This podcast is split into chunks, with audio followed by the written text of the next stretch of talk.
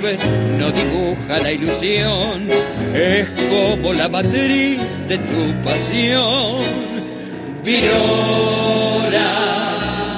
hoy no está sola la plaza, los pibes juegan, se abrazan, si hasta Racing se prendió.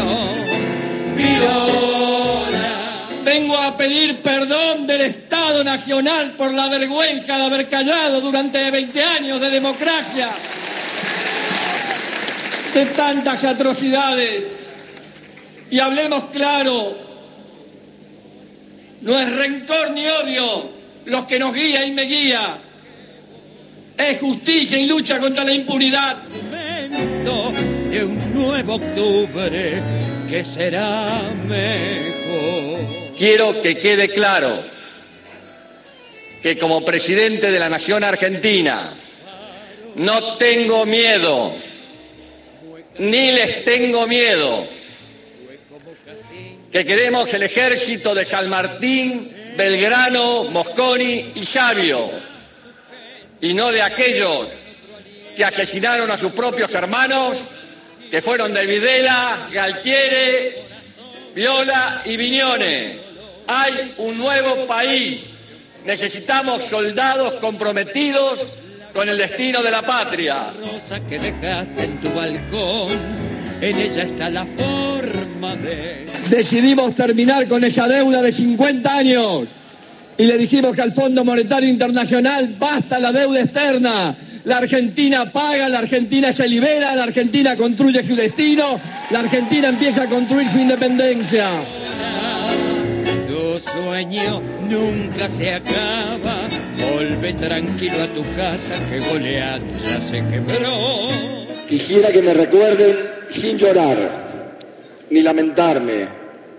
Quisieran que me recuerden por haber hecho caminos, por haber marcado un rumbo, porque emocioné su alma, porque se sintieron queridos, protegidos y ayudados, porque interpreté sus ansias porque canalicé su amor.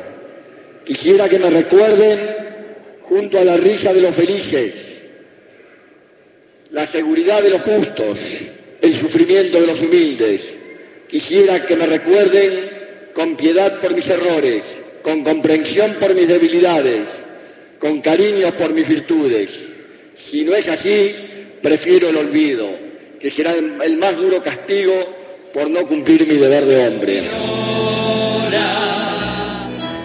Hoy no está sola. Muchos oyentes lo pedían, recordar a Néstor Kirchner en este día tan especial, y dijimos, ¿quién mejor para hacerlo a esta hora con la columna de Gustavo Campana? Gustavo, buen día, ¿cómo va? ¿Cómo va, Darío, compañeros, compañeras? La verdad que escuchando primero eh, su discurso eh, el primero que escuchamos a través de ese formato canción y después volver a sus frases, por lo menos las cuatro o cinco más icónicas, empezando por la que para mí lo muestra de cuerpo entero, que es No les tengo miedo. Una frase que estuvo dedicada en el Día del Ejército a una formación que se desarmaba, ordenada por el, esposo de Cecilia Pando, se desarmaba frente a, al presidente de la Nación y entonces guardó la palabra que había llevado a Campo de Mayo para plantearle que no le tenía miedo, pero uno lo puede utilizar perfectamente para cualquiera de todas las peleas que, que brindó frente al, poder real. Y esa es una, una postal exacta de Néstor. Y, y no hay forma de, de recordarlo mejor que el contexto en el que hizo lo que hizo.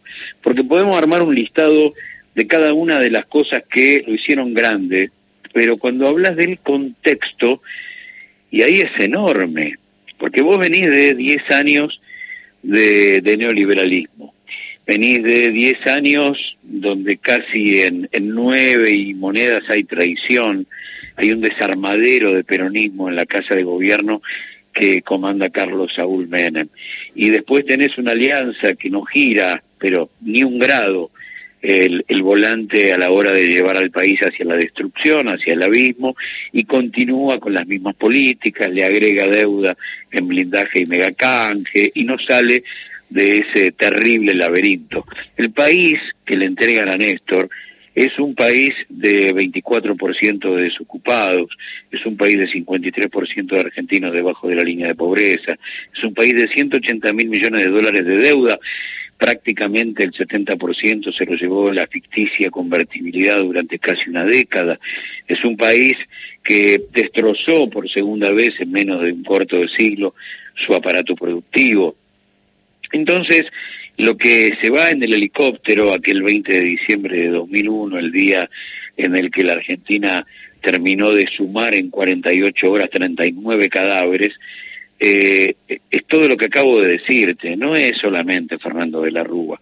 A él le tocó el outlet de esta historia, pero obviamente el que queda enmascarado, el que queda alivianado por el peso de la historia, sin duda es, es Carlos Menem, que es el gran padre de este desastre que, insisto, tiene como coprotagonista la alianza. En medio de todo eso, en los 90, te aparece Fukuyama hablando del fin de la historia, las ideologías han muerto, y un país en peligro de disolución, con 14 cuasimonedas, sin destino.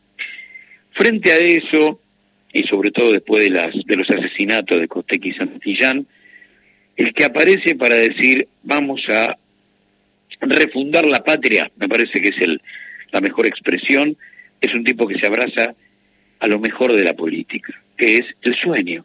Ese sueño del que él habla se llama Argentina.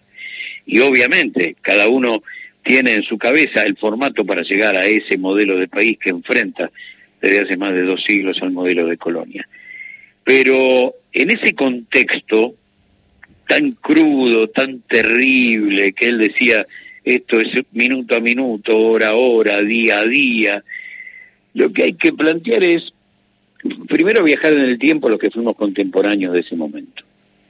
Bueno, en 2003, ¿qué le pedíamos a un presidente de la nación absolutamente desconocido, sin estatura país de norte a sur y de este a oeste, obviamente referencia patagónica, enorme, referencia de Río Gallegos y de la provincia de Santa Cruz, pero sin estatura política nacional. Esa ráfaga que pasó por nuestras vidas, siete años apenas, ¿eh?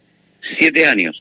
Y que en cuatro generó cosas que estaban prohibido ser soñadas. Entonces, si vos me decías en 2003, mira, va a venir un tipo que va a terminar con las leyes de perdón.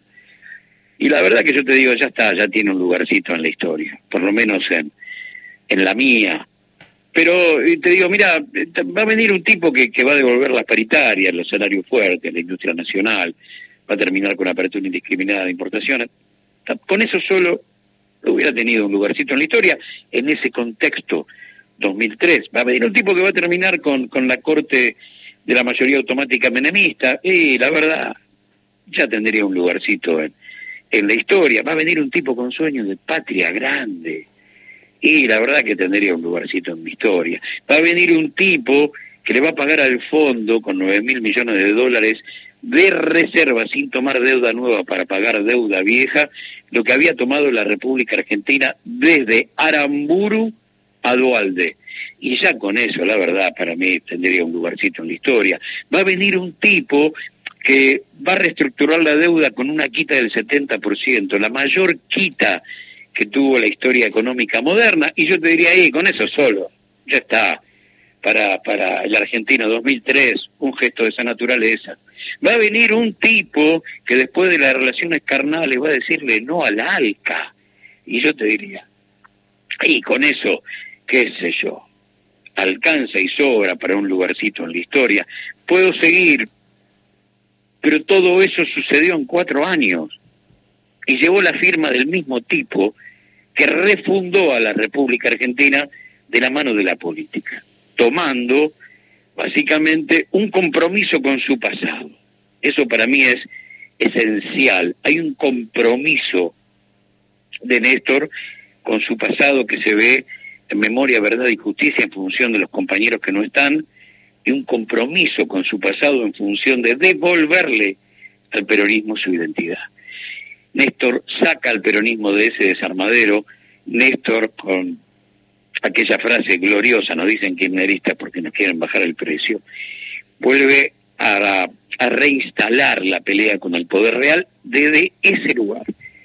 desde el peronismo que no es otra cosa que la herramienta que más le jode, que más le molesta a ese mundo de privilegios. Y entonces, y mientras te estoy hablando, estoy pensando en aquella Argentina 2003, después de 20 años de olvido, si vos me decías que iba a venir un presidente a sacar a los excombatientes de los colectivos y de los trenes vendiendo estampitas, eh, yo te diría que con eso me alcanzaba y me sobraba para darle un lugar en la historia. Y todo eso, insisto, sucedió todo junto. Entonces, ese país que le dio a él la presidencia con el 22% de los votos y el último el último acto, la última actuación de Menem al neoliberalismo, que fue sacarle el pecho a una segunda vuelta que iba a perder 80-20, 70-30, para restarle legitimidad, el tipo logra, sobre todo en aquel 2005 glorioso, de reestructuración de deuda de no que pagó al fondo, empezar de nuevo. Y es empezar de nuevo a través de la mejor arcilla, no es empezar de nuevo eh, con las cenizas, es empezar de nuevo con la arcilla. Si vos me decías que iba a venir un tipo que le iba a devolver el 13% a los jubilados y a los estatales que le había sacado Patricia Bullrich, para mí ya tenía un lugarcito en la historia. Para mí ya tenía un lugarcito en la historia. Sin embargo, insisto, todo eso pasó casi en paralelo en cuatro años. Iba a venir un presidente que un buen día iba a decir, yo no voy a reprimir, ¿eh? y dio la orden de que las fuerzas de seguridad no portaran armas de fuego en cada marcha, y para mí ya tendría un lugarcito en la historia. Pero todo eso sucedió todo junto. Si me decía que iba a venir un presidente que le iba a decir no al pliego que le entregó Claudio Escribano, que era el pliego de condiciones de la Embajada de los Estados Unidos, donde había que respetar a rajatabla la economía de mercado y esencialmente las leyes de impunidad, y para mí ya tendría un lugarcito en la historia. Entonces, es el contexto el que lo hace enorme, gigante, Néstor, porque hizo en el momento donde, a ver, entendamos a la política argentina en ese contexto. Si el tipo venía a hacer la plancha, nadie, nadie, ordenando tres o cuatro papeles de su escritorio nada más, nadie le iba a reclamar nada, porque daba la sensación de que ese sí era un país inviable, aunque sea lo sostenías con bandera, himno, con su nombre, intacto cuatro años después, sin disolución, sin guerra civil, bueno, pero no. Hay una refundación de la República Argentina, armada con ese 22% de los votos, que cuatro años después fue el 44 y que ocho años después fue el 54. Por lo tanto, ese ese formato que nació con él, es mentira que no enamoró a nadie que no fuera kirchnerista. Es mentira, porque ese 54% marca las claras ese círculo virtuoso, esencialmente el económico, que tenía que ver con nosotros mismos, con romper en mil pedazos la publicidad de la silla que había tenido su posgrado menemista con Domingo Felipe Cavallo y volver a creer en cosas muy nuestras, en cosas muy propias. Bueno, todo eso fue Néstor, te diría, todo eso es Néstor y me da la sensación que siempre que hablemos de él nunca podremos hacerlo, ni en pasado ni en presente, porque Néstor es futuro. Pero ¿por qué Néstor es futuro? Porque el tipo se abrazó a una matriz que es un clásico. Eh, Néstor en eso no fue fugaz. Néstor tomó de los principales manuales del modelo de país, las tres o cuatro herramientas claves para poner de pie el país. Y después lo proyectó. Eh, me estoy, mira, si un presidente argentino en 2003 llegaba y me decía, mira, yo voy a ser símbolo de paz entre Colombia y Venezuela, ya tendría un lugarcito en, en mi historia. Bueno, que planten una sur para enfrentar eh, todas las agachadas de la OEA. Bueno, si un presidente argentino motorizó eso junto con tantos otros presidentes parecidos a sus pueblos, ya tendría un lugarcito en, en la historia. Bueno, hizo todo eso, todo junto, en una ráfaga de viento patagónico que se llevó por delante el modelo de Colonia y la traición en cuatro años. Y después le quedaron otros tres para que el tipo construyera desde el llano más cosas y lo siguiéramos extrañando. No tuvimos, no tuvimos suerte, ¿no? Porque eh, es un hombre, era un hombre absolutamente necesario que se fue demasiado rápido y siendo muy joven. Y la República Argentina, claro que quedó media huérfana de, de ese Néstor que la restableció, la puso de pie y, y la echó a andar. El gobierno o los gobiernos de Cristina son, sin duda, llevan su firma, su sello, pero son hijos directos de aquellos cuatro años inolvidables, imprescindibles, ineludibles, que llegaron en el momento justo de la mano del hombre necesario. Así que cuando hablamos de Néstor, y en un periodo tan particular, desde lo político como este, qué sé yo, eh, estamos hablando de, de apoyar de alguna manera la posibilidad de volver a soñar los mismos sueños. Bueno, estamos parados ahí en una batalla de 213 años, 213 años.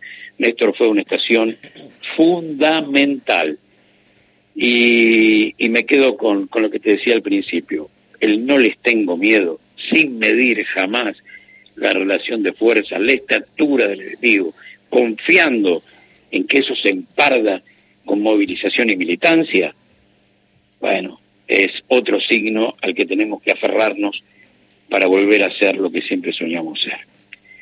Gran abrazo, Darío. Es un día muy particular en este contexto donde se vota en un ratito nomás no solamente el futuro de los próximos cuatro años, depende de quién gane, podemos estar retrocediendo en el casillero 40 años o 40 siglos y, de la otra manera podemos estar reordenando el, el país a través de aquello que me parece tiene que ver tanto con nosotros. Mm, redefender nuestra soberanía, generar trabajo, industria nacional, volver, si se puede, aquello del trabajo a tres turnos, es por ahí y, y Néstor Darío, Néstor lo sabía.